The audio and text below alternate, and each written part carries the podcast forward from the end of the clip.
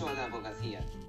Un podcast de Nahuel Sibieski. Bienvenidos amigas y amigos a este nuevo episodio en el que hablaremos de los eh, mecanismos, la defensa de los, en los mecanismos extrajudiciales de resolución de conflictos, el arbitraje, la mediación, la transacción, la negociación y otros. Es el tema 18 del temario de acceso a la abogacía y va a ser un nuevo Señor de los Anillos, va a ser un tema bastante largo que espero que lo disfrutéis como, como yo lo voy a disfrutar. En cualquier caso, como siempre, agradecer a José María de Pablo por sus apuntes, son los que yo utilizo como referencia para la realización de esta serie de podcasts y que los podéis encontrar, como ya sabéis si habéis escuchado eh, mis programas anteriores en josemariadepablo.com, el lugar donde podéis realizar un donativo al proyecto solidario Harambee. En cualquier caso, como siempre anuncio y os aviso, este podcast no puede sustituir el estudio. Comenzamos.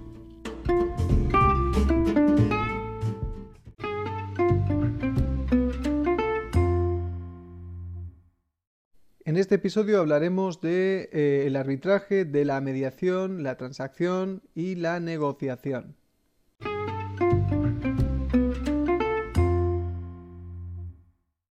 Y dentro del arbitraje, el primer apartado, hablaremos, haremos una pequeña introducción, hablaremos de la figura del árbitro, de la designación del árbitro, del convenio arbitral, de los tipos de arbitraje en derecho o en equidad, del procedimiento arbitral, del laudo arbitral, de la corrección, la aclaración o el complemento de este laudo arbitral, de la impugnación del laudo arbitral. Introducción al arbitraje. En primer lugar, tenemos que tener claro que la fuente del arbitraje es la Ley 60-2013 del 23 de diciembre. El arbitraje en este sentido es siempre una vía voluntaria que impide el proceso judicial. Por eso, desde el punto de vista declarativo, la decisión del conflicto jurídico, el arbitraje y la jurisdicción son métodos de tipo alternativo excluyente. Se fundamenta en la autonomía de la voluntad. Importante saber que si una de las partes no respeta la sumisión al arbitraje y acude a la jurisdicción, y a la otra parte le interesa hacer valer el convenio arbitral, se puede plantear declinatoria. Artículo 11 de la Ley de Arbitraje. El sometimiento al arbitraje es sólo posible en asuntos civiles y mercantiles y también en algunos conflictos laborales. Es especialmente frecuente en temas de consumidores y usuarios donde está previsto el arbitraje de consumo o de otros sectores especiales como el de transportes. El árbitro solo puede decidir la solución al conflicto porque no tiene la potestad de hacer ejecutar lo decidido, que integra la potestad jurisdiccional que solo correspondería a los jueces. La impugnación y la ejecución forzosa del laudo arbitral siempre es ante los órganos jurisdiccionales. En este sentido, la ejecución forzosa del laudo sigue los mismos trámites que la eh, ejecución de resoluciones judiciales firmes. A esto el artículo 517 segundo, eh, bueno, 517 2 segunda de la LEC prevé que los laudos y resoluciones arbitrales firmes son títulos ejecutivos. Así que el laudo arbitral tiene la misma eficacia que la resolución judicial firme y por eso si la parte a quien perjudica el laudo arbitral no quiere cumplir voluntariamente lo decidido por el tercero árbitro, al que se sometió voluntariamente, la parte a la que sí favorezca el laudo puede acudir a la jurisdicción no para pedir una nueva decisión al conflicto jurídico, sino para pedir directamente la ejecución del laudo arbitral. La ejecución del laudo arbitral corresponde al juzgado de primera instancia del lugar donde el laudo se hubiera dictado. También si es un laudo extranjero, solo que, solo que en este caso, en el caso de que fueran laudos extranjeros, eh, ha de pasar previamente por un procedimiento de reconocimiento de resoluciones extranjeras que compete a la Sala Civil y Penal del Tribunal Superior de Justicia, actuando como sala civil del domicilio o lugar de residencia de la parte frente a la que se solicita el reconocimiento o del domicilio o lugar de residencia de la persona a quien se refieren los efectos de aquellos, determinándose subsidiariamente la competencia territorial por el lugar de ejecución o donde aquellos laudos o resoluciones arbitrales deban producir efectos. El árbitro. Él o los árbitros serán siempre un número impar, normalmente son tres. En principio, el que hayan fijado las partes y en su defecto será único, artículo 12 de la ley de arbitraje. El árbitro puede serlo la persona física que se encuentre en pleno ejercicio de sus derechos civiles. Si se trata de un arbitraje en derecho y el árbitro es único, debe ser jurista, salvo acuerdo expreso en contrario de las partes. Cuando es un colegio arbitral, al menos uno ha de tener la condición de jurista. Los árbitros deben permanecer independientes e imparciales durante el arbitraje. Por eso tienen la obligación de abstenerse o pueden también ser recusados por las partes. El cargo de ser árbitro es de libre aceptación y da derecho a una, a una remuneración, a una cantidad económica. La designación de los árbitros. Él o los árbitros pueden ser designados por las partes, pero también por una institución o un órgano judicial, respetando en todo caso el principio de igualdad. A falta de acuerdo, la ley de arbitraje detalla las reglas para el nombramiento. En primer lugar, un árbitro único será nombrado por el tribunal competente a petición de cualquiera de las partes. Y eh, en cuanto al colegio de tres árbitros, cada parte nombrará a uno y estos dos designarán al tercer árbitro que además será el presidente del colegio arbitral. Si la parte no nombrase al árbitro que le corresponde los 30 días siguientes al requerimiento de la otra parte, lo designará el tribunal competente. La misma regla se aplica si los dos árbitros no se pusieren de acuerdo dentro de los 30 días siguientes desde la última aceptación para nombrar al tercer árbitro. En caso de pluralidad de demandantes o de demandados, estos nombrarán a, un árbitro y aquellos a otro. Si no se pusiesen de acuerdo, todos los árbitros sean designados por el tribunal competente a petición de cualquiera de las partes. El colegio de más de tres árbitros son todos nombrados por el tribunal competente a petición de cualquiera de las partes. La pretensión de nombramiento judicial del árbitro se sustancia por los cauces de un juicio verbal. La designación de árbitro por el tribunal se efectúa así. El tribunal confecciona una lista con tres nombres por cada árbitro a nombrar. En ese listado, eh, el tribunal debe tener en cuenta los requisitos establecidos por las partes para ser árbitro. Si hay que designar un solo árbitro o un tercer árbitro, el tribunal ha de tener también en cuenta la conveniencia de nombrar un árbitro de nacionalidad distinta a la de las partes y, en su caso, a la de los árbitros ya designados a la vista de las circunstancias concurrentes. A continuación, se procede al nombramiento de un árbitro mediante sorteo.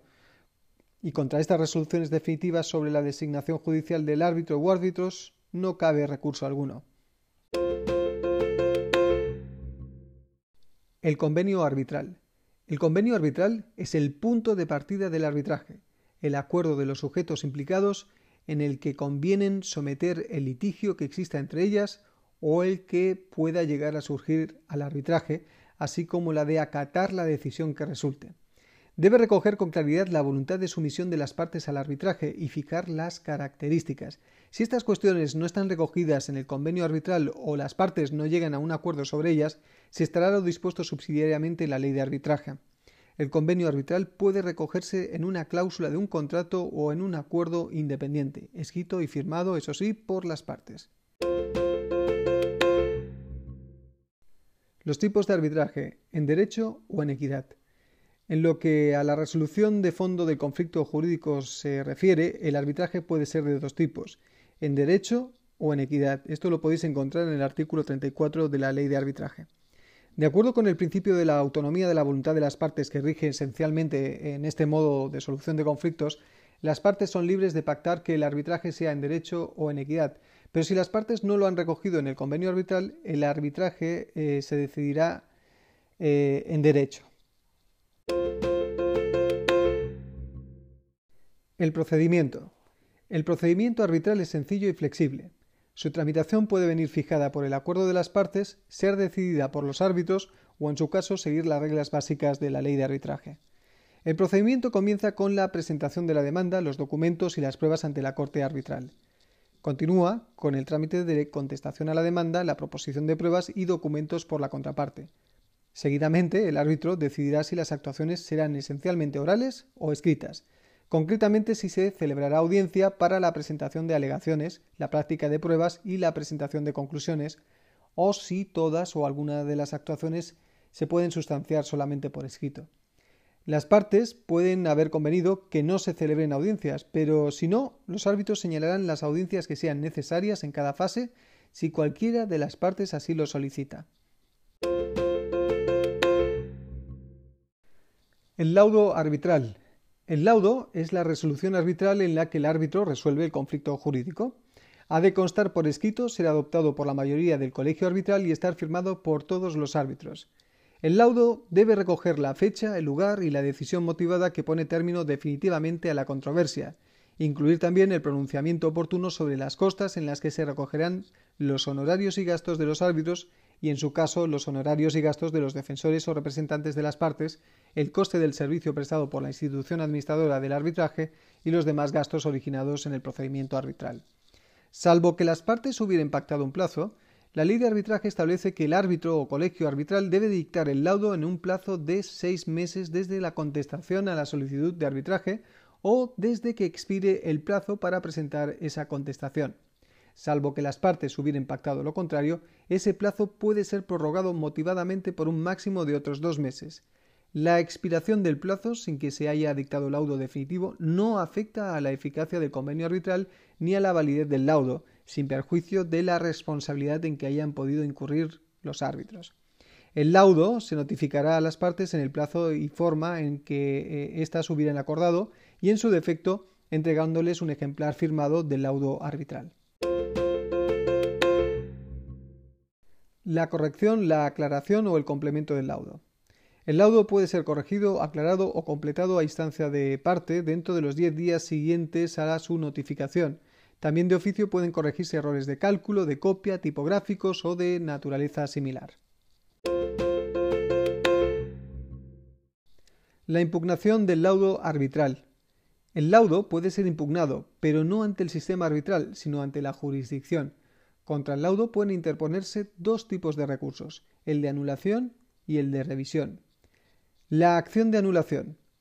Contra el laudo definitivo puede interponerse en el plazo de dos meses desde la notificación acción de anulación si concurre cualquiera de los siguientes motivos.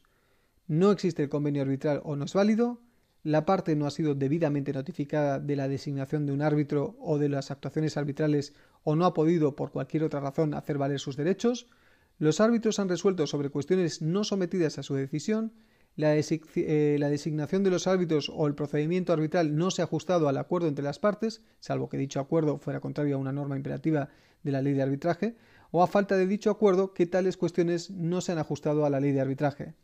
Los árbitros han resuelto también, puede ser un motivo de impugnación, los árbitros han resuelto sobre cuestiones no susceptibles de arbitraje y finalmente el laudo es contrario al orden público. La impugnación seguirá los trámites del juicio verbal con las especialidades recogidas en el artículo 42 de la Ley de Arbitraje y corresponde a la Sala Civil y Penal del Tribunal Superior de Justicia de la Comunidad Autónoma, actuando como sala civil del lugar donde el laudo se hubiere dictado. La sentencia será irrecurrible. El recurso de revisión. Contra el laudo firme puede excepcionalmente interponerse recurso de revisión, como si se tratase de una sentencia condenatoria firme, si concurriese algunos de los siguientes motivos. Uno, se han recobrado eh, documentos decisivos de los que no se pudo disponer en el procedimiento por causa mayor o por obra de la parte favorecida. Dos, se hubiera dictado el laudo en virtud de documentos que al tiempo de dictarse se ignoraba o una de las partes ignoraba que eh, habían sido declarados falsos en un proceso penal o cuya falsedad se declare después penalmente. Tres, el laudo hubiera recaído en virtud de prueba testifical o pericial y los testigos y los peritos hubiesen sido condenados por falso testimonio dado en las declaraciones que sirvieron de fundamento a la sentencia. 4. El laudo se hubiera ganado injustamente en virtud de cohecho, violencia o maquinación fraudulenta. Y 5. Que el Tribunal Europeo de Derechos Humanos haya declarado que el laudo ha sido dictado en violación de algunos de los derechos eh, recogidos en el Convenio Europeo de Derechos Humanos y sus protocolos, siempre que la violación por su naturaleza y gravedad entrañe efectos que persistan y no puedan cesar de ningún otro modo que no sea mediante la revisión de este laudo, sin que la misma, eso sí, pueda perjudicar los derechos adquiridos de buena fe por terceras personas. La revisión puede plantearse en un plazo máximo de cinco años desde que el laudo sea firme y en todo caso en los tres meses siguientes a conocer el motivo de la rescisión. La impugnación sigue los trámites del recurso de revisión establecidos en los artículos 514 a 516 de la Ley de Enjuiciamiento Civil y compete a la Sala de lo Civil del Tribunal Supremo o a la Sala Civil y Penal del, Tribunal Superior de Justicia de la Comunidad Autónoma, está actuando como Sala Civil, y la sentencia en este caso será irrecurrible.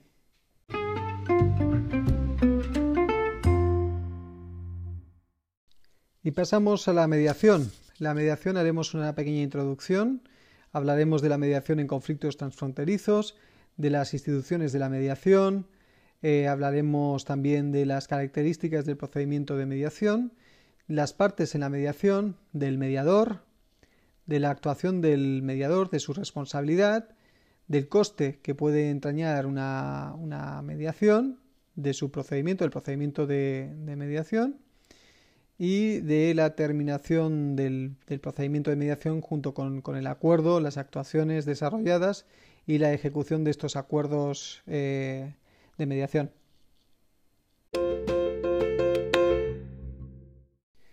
La mediación. Primer dato que hay que tener en cuenta, que la fuente es la Ley 5-12 de 6 de junio de Mediación de Asuntos Civiles y Mercantiles. Que estamos hablando de que la mediación es una autocomposición, que se trata de un método para la solución de conflictos dispositivos que se caracteriza porque son las partes las que ponen fin a la controversia llegando a un acuerdo. En la autocomposición podemos encontrar a su vez diferentes formas concretas de solución de conflictos dependiendo de si interviene un tercero sin capacidad decisora que reúne a las partes para que negocien, mediación, o de un tercero que propone una solución para que sea aceptada por los que están en conflicto, conciliación. En este caso, en el ámbito de aplicación de la, de la Ley 5-12 tratamos la conciliación civil y mercantil y quedan excluidos, por tanto, los órdenes penales, laborales y las mediaciones con las administraciones. Importante no. Lo siguiente es que la solicitud de inicio de mediación conforme al artículo 16 suspenderá la prescripción o la caducidad de acciones desde la fecha en la que conste la recepción de dicha solicitud por el mediador o el depósito ante la institución de mediación en su caso. Si en el plazo de 15 días naturales a contar desde la recepción de la solicitud de inicio de la mediación no se firmara el acto de la sesión constitutiva prevista en los artículos 19, se reanudará eh, el cómputo de los plazos. La suspensión se prolongará hasta la fecha de la firma del acuerdo de mediación o, en su defecto, de la firma del acta final o cuando se produzca la terminación de la mediación por alguna de las causas previstas en la Ley 5-12. Otro aspecto que hay que considerar muy importante es que la mediación es voluntaria. Cuando exista un pacto por escrito que exprese el compromiso de someter a la mediación las controversias surgidas o las que puedan surgir, se deberá intentar el procedimiento pactado de buena fe antes de acudir a la jurisdicción o a otra solución extrajudicial. Dicha cláusula surtirá efectos incluso cuando la controversia verse sobre la validez o existencia del contrato en el que conste nadie está obligado a mantenerse en el procedimiento de mediación ni a concluir un acuerdo. La mediación en conflictos transfronterizos. Un conflicto es transfronterizo cuando al menos una de las partes está domiciliada o reside habitualmente en un estado distinto a aquel en que cualquiera de las otras partes a las que afecta estén domiciliadas cuando acuerden hacer uso de la mediación o sea obligatorio acudir a la misma de acuerdo con la ley que resulte aplicable. También tendrán eh, esta, eh, esta consideración los conflictos previstos o resueltos por acuerdo de mediación, cualquiera que sea el lugar en el que se haya realizado, cuando, como consecuencia del traslado de domicilio de algunas de las partes, el pacto o algunas de sus consecuencias se pretendan ejecutar en el territorio de un Estado distinto.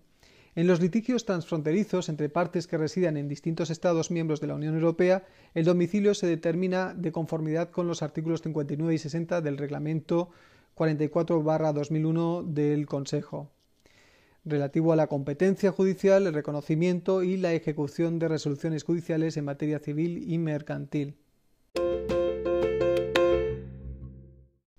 Las instituciones de mediación tienen la consideración de instituciones de mediación las entidades públicas o privadas, españolas o extranjeras, y las corporaciones de derecho público que tengan entre sus fines el impulso de la mediación facilitando el acceso y la administración de la misma, incluida la designación de los mediadores, debiendo garantizar la transparencia en la referida designación. Si entre sus fines figurase también el arbitraje, adoptarán las medidas para asegurar la separación entre ambas actividades. La institución de mediación no podrá prestar directamente el servicio de mediación ni tendrá más intervención en la misma que lo que prevé la Ley 5-12. Las instituciones de mediación darán a conocer la identidad de los mediadores que actúen dentro de su ámbito, informando al menos de su formación, especialidad y experiencia en el ámbito de la mediación a la que se dediquen. Estas instituciones podrán implantar sistemas de mediación por medios electrónicos, en especial para aquellas controversias que consistan en reclamaciones dinerarias. El Ministerio de Justicia y las administraciones públicas competentes velarán por que eh, las instituciones de mediación respeten, en el desarrollo de sus actividades, los principios de la mediación establecidos en la Ley 5-12, así como eh, por la buena actuación de los mediadores en la forma que establezcan eh, sus normas reguladoras. Características del procedimiento de mediación. Primero, igualdad de las partes e imparcialidad de los mediadores. En el procedimiento de mediación se garantiza que las partes intervengan con plena igualdad de oportunidades, manteniendo el equilibrio entre sus posiciones y el respeto hacia los puntos de vista por ellas expresados, sin que el mediador pueda actuar en perjuicio o el interés de cualquiera de ellas. Segundo, neutralidad. Las actuaciones de mediación se desarrollarán de forma que permitan a las partes en el conflicto alcanzar por sí mismas un acuerdo de mediación. Tercero, confidencialidad. Eh, el procedimiento de mediación y la documentación utilizada en el mismo es confidencial. La obligación de confidencialidad se extiende al mediador, que quedará protegido por el secreto profesional, a las, instituciones, a las instituciones de mediación y a las partes intervinientes, de modo que no podrán revelar la información que hubieran podido obtener derivada del procedimiento. La confidencialidad de la mediación y de su contenido impiden que los mediadores o las personas que participen en el procedimiento de mediación estén obligadas a declarar o a aportar documentación en un procedimiento judicial o en un arbitraje sobre la información y documentación derivada de un procedimiento de mediación o relacionada con el mismo, excepto en eh, dos casos.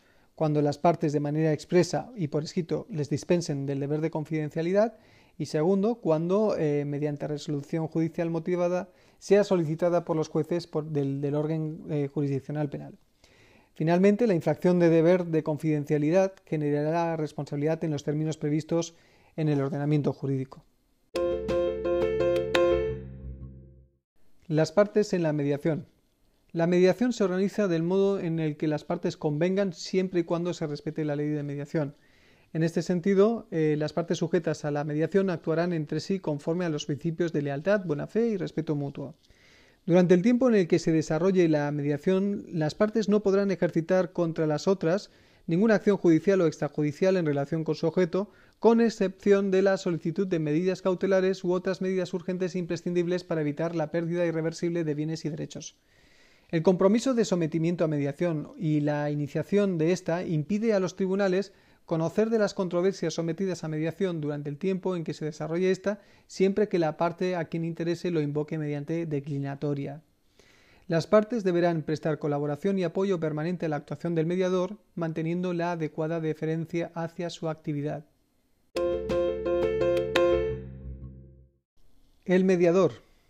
Pueden ser mediadores uno, las personas naturales que se hallen en pleno ejercicio de sus derechos civiles, siempre que no se lo impida la legislación a la que puedan estar sometidos en el ejercicio de su profesión. Y dos, las personas jurídicas que se dediquen a la mediación, sean sociedades profesionales o cualquier otra prevista por el ordenamiento jurídico, y en este sentido deberán designar para su ejercicio a una persona natural que reúna los requisitos previstos en la Ley 5-12. El mediador deberá estar en posesión de un título universitario o de formación profesional superior y contar con formación específica para ejercer la mediación, que se adquirirá mediante la realización de uno o varios cursos específicos impartidos por instituciones debidamente acreditadas, que tendrán validez para el ejercicio de la actividad mediadora en cualquier parte del territorio nacional. El mediador también deberá suscribir un seguro o garantía equivalente que cubra la responsabilidad civil derivada de su actuación en los conflictos que, que intervenga. El Ministerio de Justicia y las administraciones públicas competentes, en colaboración con las instituciones de mediación, fomentarán y requerirán la adecuada formación inicial y continua de los mediadores, la elaboración de códigos de conducta voluntarios, así como la adhesión de aquellos y de las instituciones de mediación a tales códigos. Ahora pasamos a las actuaciones del mediador. Son cinco. Primero, el mediador facilitará la comunicación entre las partes y velará por que eh, dispongan de la información y el asesoramiento suficiente. Segundo, el mediador desarrollará una conducta activa tendente a lograr el acercamiento entre las partes con respeto a los principios recogidos en la Ley 5-12. Tercero, el mediador puede renunciar a desarrollar la mediación con obligación de entregar a un, acta a las partes en la que coste su renuncia. Cuarto, el mediador no podrá iniciar o, o, deberá abandonar la mediación cuando concurran circunstancias que afecten a su imparcialidad. Y quinto, antes de iniciar eh, o de continuar su tarea, el mediador deberá revelar cualquier circunstancia que pueda afectar a su imparcialidad o bien generar un conflicto de intereses. Tales circunstancias incluirán en todo caso, primero, todo tipo de relación personal, contractual o empresarial con una de las partes, segundo, cualquier interés directo o indirecto en el resultado de la mediación, y tercero, que el mediador o un miembro de su empresa u organización hayan actuado anteriormente a favor de una o varias de las partes en cualquier circunstancia, con excepción de la mediación. En tales casos, el mediador solo podrá aceptar o continuar la mediación cuando asegure eh, poder mediar con total imparcialidad y siempre que las partes lo consientan y lo hagan constar expresamente. El deber de revelar esta información permanece a lo largo de todo el procedimiento de mediación. Ahora hablaremos de la responsabilidad de los mediadores. La aceptación de la mediación obliga a los mediadores a cumplir fielmente el encargo, incurriendo, si no lo hicieren, en, en responsabilidad por los daños y perjuicios que causaren. El perjudicado tendrá acción directa contra el mediador y, en su caso, contra la institución de mediación que corresponda con independencia de las acciones de reembolso que asistan a esta contra los mediadores. La responsabilidad de la institución de mediación derivará de la designación del mediador o del incumplimiento de las obligaciones que le incumban. El coste de la mediación. Aquí encontramos dos apartados. Primero, el coste de la mediación, eh, cuando haya concluido o no el resultado de en, en un acuerdo, se dividirá por igual entre las partes salvo pacto en contrario. Segundo, tanto los mediadores como la institución de mediación podrán exigir a las partes la provisión de fondos que estimen necesaria para atender el coste de la mediación. Si las partes o alguna de ellas no realizasen en plazo la provisión de fondos solicitada, el mediador o la institución podrán dar por concluida la mediación. No obstante, si alguna de las partes no hubiera realizado su provisión, el mediador o la institución, antes de acordar la conclusión, lo comunicará a las demás partes por si tuvieran interés en suplirla dentro del plazo que hubiese sido fijado. el procedimiento de mediación. Este punto es un poquito largo, como todo el tema en general, pero vamos a salir adelante porque somos valientes.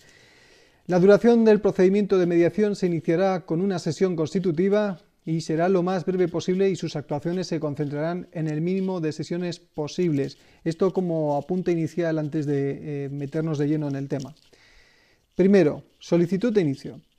El procedimiento de mediación puede iniciarse de común acuerdo entre las partes. En caso de solicitud, incluirá la designación del mediador o la institución de mediación en la que se llevarán a cabo estas actuaciones, así como el acuerdo sobre el lugar en el que se desarrollarán las sesiones y la lengua o las lenguas de las actuaciones. También puede iniciarse por una de las partes en cumplimiento de un pacto de sometimiento a mediación existente entre ellas. Asimismo, la, solicitud se formulará ante las instituciones de mediación o ante el mediador propuesto por una de las partes a las demás o eh, ya, designados por ellas. También eh, hay que recordar que cuando de manera voluntaria se inicia una mediación estando en curso un proceso judicial, las partes de común acuerdo podrán solicitar la suspensión de conformidad con lo dispuesto en la legislación procesal. Pasamos al segundo punto, información y sesiones informativas. Recibida la solicitud y salvo pacto en contrario de las partes, el mediador o la institución de mediación citará a las partes para la celebración de la sesión informativa. En caso de falta de, falta de asistencia injustificada de cualquiera de las partes a la sesión informativa, se entenderá que desisten de la mediación solicitada.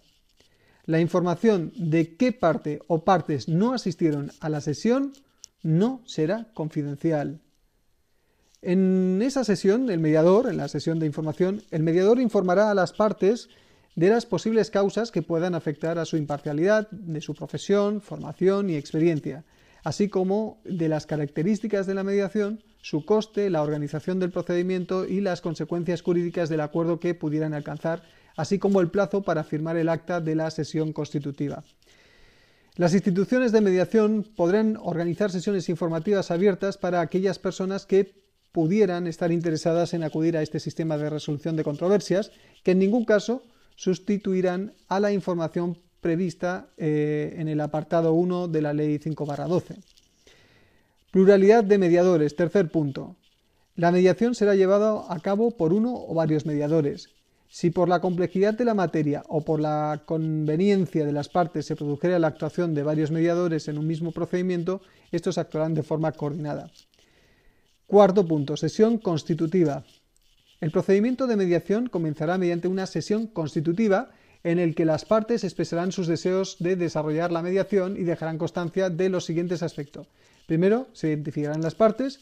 Segundo, se designará eh, el mediador y, en su caso, la institución de mediación o la aceptación del designado por una de las partes. Tercero, el objeto del conflicto eh, que se somete al procedimiento de mediación. Cuarto, el programa de actuaciones y duración máxima prevista para el desarrollo del procedimiento sin perjuicio de su posible modificación. En quinto lugar, la información del coste de la mediación o las bases para su determinación con indicación separada de los honorarios del mediador y de otros posibles gastos. En sexto lugar, la declaración de aceptación voluntaria por las partes a la mediación y que asumen las obligaciones de ella derivadas. Y finalmente, el lugar de celebración y la lengua del procedimiento. De la sesión constitutiva se levantará un acta en el que costen estos aspectos y que esta será firmada tanto por las partes como por el mediador o mediadores. En otro caso, dicha acta declarará que la mediación se ha intentado sin efecto. Terminación del procedimiento. Quinto punto. El procedimiento de mediación puede concluir en acuerdo o finalizar sin alcanzar acuerdo, bien sea porque todas o alguna de las partes ejercen su derecho a dar por terminadas las actuaciones, comunicándoselo al mediador, o bien porque haya transcurrido el plazo acordado, el plazo máximo acordado por las partes para la duración del procedimiento, y así como cuando el mediador aprecie de manera justificada que las posiciones de las partes son irreconciliables o concurra otra causa que determine su conclusión. Con la terminación del procedimiento se devolverán a cada parte los documentos que se hubieran aportado y con los documentos que no hubieran de devolverse a las partes se formará un expediente que deberá conservar y custodiar el mediador o, en su caso, la institución de mediación una vez terminado el procedimiento por un plazo de cuatro meses. La renuncia del mediador a continuar con el procedimiento eh, o el rechazo de las partes a su mediador solo producirá la terminación del procedimiento cuando no se llegue a nombrar un nuevo mediador. El acta final determinará la conclusión del procedimiento y, en su caso, reflejará los acuerdos alcanzados de forma clara y comprensible o su finalización por, eh, por cualquier otra causa. El acta deberá ir formada por todas las partes y por el mediador o mediadores y se entregará un ejemplar original a cada una de ellas. En caso de que alguna de las partes no quisiera firmar el acta, el mediador hará constar en la misma esta circunstancia entregando un ejemplar a las partes que lo deseen. En cualquier caso, en el desarrollo de las actuaciones, el mediador convocará a las partes para cada sesión con antelación necesaria, dirigirá las sesiones y facilitará la exposición de sus posiciones y su comunicación de modo igual y equilibrado. Las comunicaciones entre el mediador y las personas en conflicto pueden ser o no simultáneas. Además, el mediador comunicará a todas las partes la celebración de las reuniones que tengan lugar por separado con alguna de, ellas, sin perjuicio de la confidencialidad sobre lo tratado. El mediador no podrá ni comunicar ni distribuir la información o documentación que la parte le hubiera aportado, salvo autorización expresa de ésta. Ahora pasamos al sexto punto, el acuerdo de mediación. El acuerdo de mediación puede versar sobre una parte o sobre la totalidad de las materias sometidas a la mediación. En el acuerdo de la mediación eh, deberá constar la identidad y el domicilio de las partes, el lugar y fecha en la que se suscribe, las obligaciones que cada parte asume y que se ha seguido eh, un procedimiento de mediación ajustado a las previsiones de, la Ley 5-12 con indicación del mediador o mediadores que han intervenido y, en su caso, de la institución de mediación en la cual se ha desarrollado el procedimiento. El acuerdo de mediación deberá firmarse por las partes o sus representantes y se entregará un ejemplar a cada una de ellas, reservándose otro el mediador para su conservación. El mediador informará a, las partes del carácter vinculante del acuerdo alcanzado y de que pueden instar su elevación a escritura pública al objeto de configurar su acuerdo como título ejecutivo. Ojo, importante. Contra lo convenido en el acuerdo de mediación, solo puede ejercitarse la acción de nulidad por las causas que invalidan los contratos. También importante. Pasamos al séptimo y último punto de este apartado, actuaciones desarrolladas por medios electrónicos. Las partes pueden acordar que todas o alguna de las actuaciones de mediación, incluida la sesión constitutiva y las sucesivas que estimen conveniente, se lleven a cabo por medios electrónicos, por videoconferencia u otro medio análogo de transmisión de voz o de imagen, siempre que quede garantizada la identidad de los intervinientes y el respeto a los principios de la mediación previstos en la ley. La mediación, que consista en una reclamación de cantidad que no exceda 600 euros, se desarrollará preferentemente por medios electrónicos, salvo que el empleo de estos no sea posible para alguna de las partes. La ejecución de los acuerdos de mediación. Aquí hablaremos de tres puntos. El primero, formalización del título ejecutivo. Las partes pueden elevar a escritura pública el acuerdo alcanzado tras un procedimiento de mediación. El acuerdo de mediación se presentará por las partes ante un notario acompañado de copia de las actas de la sesión constitutiva y final del procedimiento sin que sea necesaria la presencia del mediador. Para llevar a cabo la elevación a escritura pública eh, de este acuerdo, el notario verificará el cumplimiento de los requisitos exigidos en la Ley 5-12 eh, y que su contenido no es contrario a derecho. Cuando el acuerdo de mediación haya de, eh, de ejecutarse en otro Estado, además de elevarlo a público, será necesario el cumplimiento de los requisitos que en su caso puedan exigir los convenios internacionales en los que España sea parte y las normas de la Unión Europea. Y finalmente, eh, cuando el acuerdo se hubiere alcanzado en, una mediación desarrollada después de iniciar un proceso judicial, las partes pueden solicitar del tribunal su homologación de acuerdo con lo dispuesto en la LEC. Pasamos al segundo punto, tribunal competente para la ejecución de los acuerdos de mediación. Eh, la ejecución de los acuerdos, resultado de una mediación iniciada estando en, curso, estando en curso un proceso, se instará eh, ante el tribunal que homologó el acuerdo. Si se tratase de acuerdos formalizados tras un procedimiento de mediación, será competente el juzgado de primera instancia del lugar en el que se hubiera firmado el acuerdo de mediación de acuerdo con lo previsto en el apartado 2 del artículo 545 de la LEC. Ojo, esto también podría salir en un examen. Apartado 3, punto 3, mejor dicho. Ejecución de los acuerdos de mediación transfronterizos. Sin perjuicio de lo que disponga la, normativa de la Unión Europea y los convenios internacionales vigentes en España, el reconocimiento y ejecución de un acuerdo de mediación se produce en la forma prevista en la Ley de Cooperación Jurídica Internacional en materia civil. Un acuerdo de mediación que no haya sido declarado ejecutable por autoridad extranjera solo puede ser ejecutado en España previa elevación a escritura pública por notario español a solicitud de las partes o de una de ellas con el, consentimiento expreso de los demás. El documento extranjero no podrá ser ejecutado cuando resulte contrario al orden público.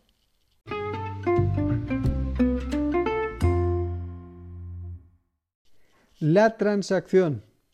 La transacción es un contrato celebrado entre el demandante y el demandado mediante el cual las partes, dando, prometiendo o reteniendo cada, cada una alguna cosa, evitan la provocación de un pleito.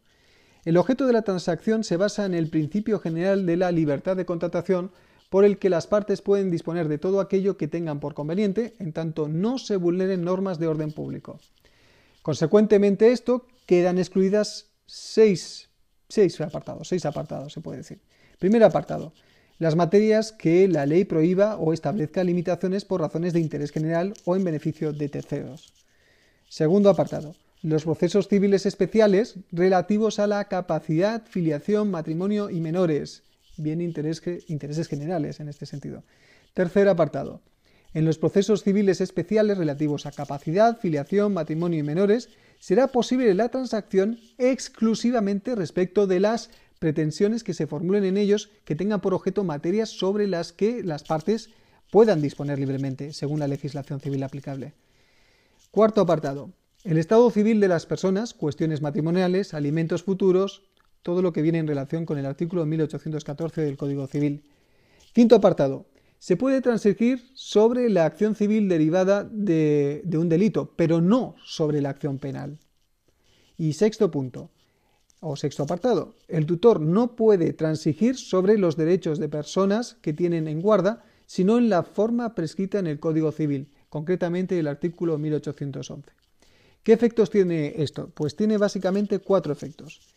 Dada la naturaleza contractual de la transacción, eh, esta no solamente obliga al cumplimiento de lo expresamente pactado, sino que también obliga a, a otras consecuencias que según la naturaleza sean conformes a la buena fe, al uso y a la ley artículo 1258 del Código Civil, si lo queréis echar un vistazo. Segundo apartado. También tienen plenos efectos entre las partes sin necesidad de homologación judicial. Tercer eh, punto. Para dar cumplimiento a la transacción extrajudicial no procede acudir a la vía de apremio. 1816 del Código Civil. Y cuarto punto. La transacción en que intervenga error, dolo, violencia o falsedad de documentos será nula. Sin embargo, el descubrimiento de nuevos documentos no es causa para anular o rescindir la transacción si no ha habido mala fe. Si ha habido mala fe, evidentemente, mm, se instalará la nulidad, pero si no, no es causa suficiente para solicitarla. Finalmente, transacción y arbitraje. La transacción no homologada por el árbitro en forma de laudo, esto es, la que se realiza al margen del proceso arbitral, sirve para poner fin al arbitraje por el acuerdo de las partes. Esto lo hemos comentado antes, artículo 38 de la ley de arbitraje.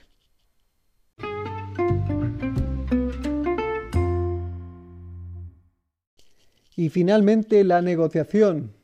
Se trata de un medio extrajudicial para resolver controversias al que las partes contendientes pueden acudir voluntariamente, siendo ellas las únicas comprometidas en el devenir y resultado de esta negociación.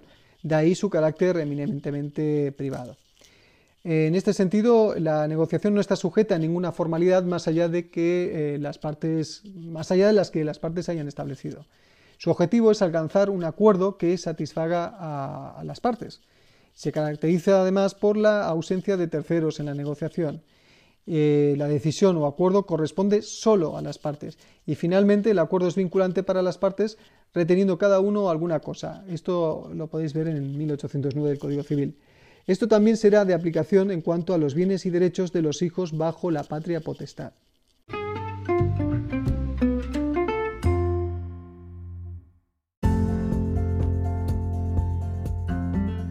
En este capítulo hemos visto que, eh, en cuanto a arbitraje, si una de las partes no respeta la sumisión al arbitraje y acude a la jurisdicción, se puede plantear declinatoria exactamente en los mismos términos que en un procedimiento civil.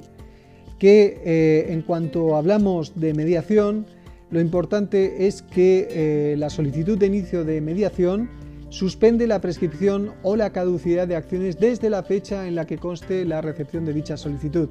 Si en el plazo de 15 días naturales a contar desde la recepción de la solicitud de inicio de la mediación no se firmara el acta eh, de la sesión constitutiva, pues se reanudarán el cómputo de plazos. Que la mediación es un acto voluntario. Cuando exista un pacto por escrito que exprese el compromiso de someter a mediación las controversias surgidas o que puedan surgir, se debe intentar el procedimiento pactado de buena fe antes de acudir a la jurisdicción Nadie está obligado a mantenerse en el procedimiento de mediación ni a concluir un acuerdo. También hemos visto que eh, en materia del procedimiento de mediación, la duración de este procedimiento se iniciará con una sesión constitutiva, será lo más breve posible y sus actuaciones se concentrarán en el mínimo de sesiones posibles. También hemos visto que dentro del desarrollo de las actuaciones de, mediación, el, el, mediador convocará a las partes para cada sesión con la antelación necesaria, dirigirá las sesiones y facilitará la exposición de sus posiciones y su comunicación de modo igual y equilibrado. No obstante esto, las comunicaciones entre el mediador y las personas en conflicto pueden ser o no simultáneas. El mediador en estos casos comunicará a todas las partes la celebración de las reuniones que tengan lugar por separado con alguna de ellas, sin perjuicio de la confidencialidad sobre lo tratado. También hemos visto en este eh, episodio que en materia de transacción eh, la transacción es un contrato celebrado entre el demandante y el demandado mediante el cual las partes, dando, prometiendo o reteniendo cada alguna cosa, evitan la provocación de un pleito. El objeto de la transacción se basa en el principio general de la libertad de contratación por el que las partes pueden disponer de todo aquello que tengan por conveniente, en tanto no se vulneren normas de orden público. Consecuentemente, lo dicho, no se puede transaccionar cosas de las que no pueden disponer. Y aquí Recordad que las materias que la ley prohíba o establezca limitaciones por razones de interés general o en beneficio de tercero no entra.